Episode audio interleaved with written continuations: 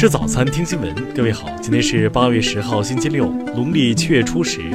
新阳在上海问候您，早安。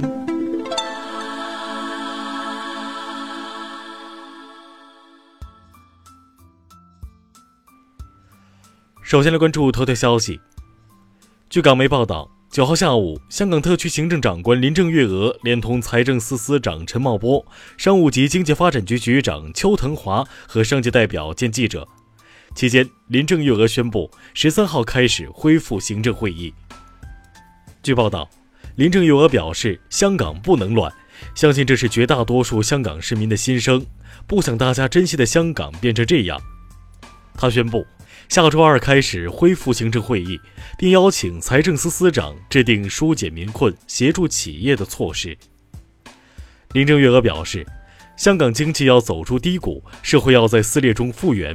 必须停止现实出现的广泛性的暴力行为，他呼吁不应再进行大规模、不定时、不定点的破坏活动，希望社会各界放下分歧，减少对立，让香港社会不再受到伤害。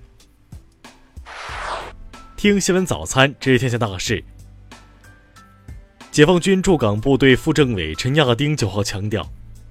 驻港部队将继续致力维护香港长期繁荣稳定，坚决同邪恶分裂势力作斗争。数据显示，一九四九年我国居民人均可支配收入仅为四十九点七元，二零一八年居民人均可支配收入达到两万八千二百二十八元，扣除物价因素，实际增长五十九点二倍。七月份，全国居民消费价格同比上涨百分之二点八。其中，食品价格上涨百分之九点一，非食品价格上涨百分之一点三，消费品价格上涨百分之三点四，服务价格上涨百分之一点八。财政部有关负责人近日介绍，财政部门及其工作人员以弄虚作假手段骗取、套取财政扶贫资金将被追责，绝不讲特殊、搞例外。昨天。基于微内核的全场景分布式 OS，华为鸿蒙系统正式发布。据悉，该系统实行开源。九号，针对香港国泰航空近期在多起事件中暴露出的安全风险及隐患，民航局向香港国泰航空发出重大航空安全风险警示。九号。工信部就骚扰电话管控不力问题约谈了中国移动通信集团，会上中国移动签订了整改承诺书，并表示坚决整改到位。受台风利奇马影响，山东南部沿海将出现三到四米的大浪到巨浪，自然资源部北海预报中心九号十六点发布海浪三级警报。下面来关注国际方面。美国超过两百个城市市长八号联合致信国会参议院共和党和民主党领袖，要求参议院尽快通过控枪法案。八号晚，美国国务院发言人承认美国驻港总领馆官员接触港督头目，并称中方不应该泄露美国外交官的个人信息。英国国防部八号通报。俄罗斯一架图幺四二反潜机及两架苏三零战斗机在波罗的海上空飞行期间遭英国战机跟踪拦截。俄罗斯联邦委员会捍卫国家主权和防止干涉临时委员会主席八号表示，俄方已掌握事实，证明外国对俄选举进行干涉。八号，印度总理莫迪表示。取消印控克什米尔地区特殊地位，是为了使该地区免受恐怖主义影响，并称这是一项历史性决定。八号，受克什米尔地区引发印巴局势升温的影响，巴基斯坦官方宣布将禁止印度电影在电影院放映。据韩国媒体报道，韩国总统文在寅九号改组内阁，将更换八名部长级官员。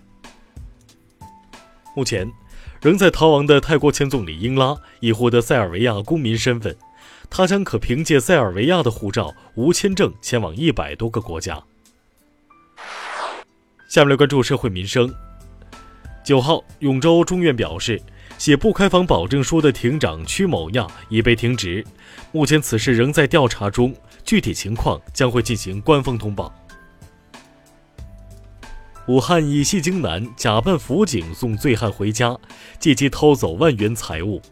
近日，当地检察院以涉嫌盗窃罪对犯罪嫌疑人黄某批准逮捕。针对日前外卖员疑似送餐迟到被打一事，徐州睢宁警方回应称，打人女子已赔礼道歉，将被行政拘留五天。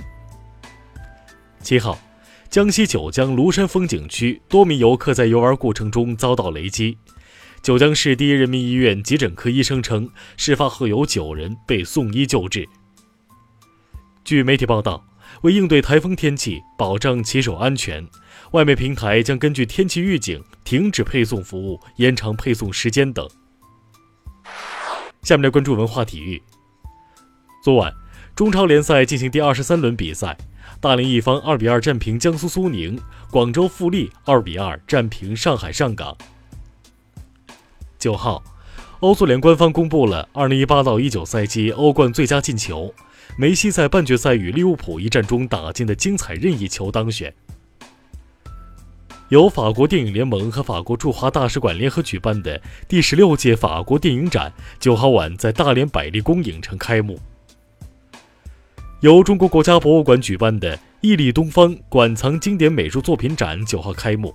开国大典、百万雄师下江南等经典美术作品与观众见面。以上就是今天新闻早餐的全部内容，请微信搜索 xwzc 零二幺，也就是新闻早餐拼音首字母再加数字零二幺。如果您觉得节目不错，请点击下方再看，让更多人看到我们的节目。